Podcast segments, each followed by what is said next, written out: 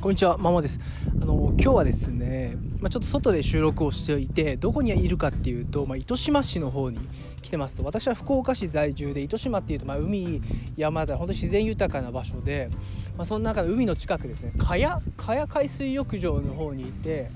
その今砂浜で撮ってます。本当に海綺麗で人っ子いなくて、鳥のさえずりも加えて山が近くに見えて、本当に自然最高だなっていう風な場所に来ております。うん。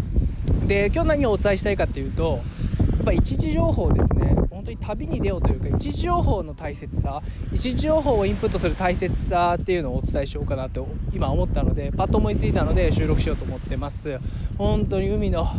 音が綺麗でたまらないですねここ。はい。でですねやっぱえーとまあ、情報源っていうとやっぱ最近ですねインスタグラムとか TikTok とか SNS だったり Google とかですね、まあ、最近 Google ちょっとあんま使ってない人が若者はいるみたいなんですけども、まあ、そういった情報だったりとか、まあ、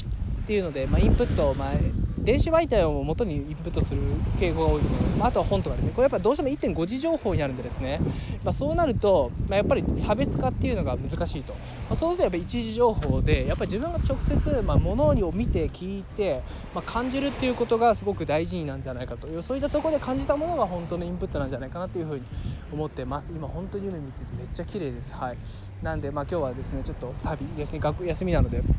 旅を楽しみたいと思ってます。以上です。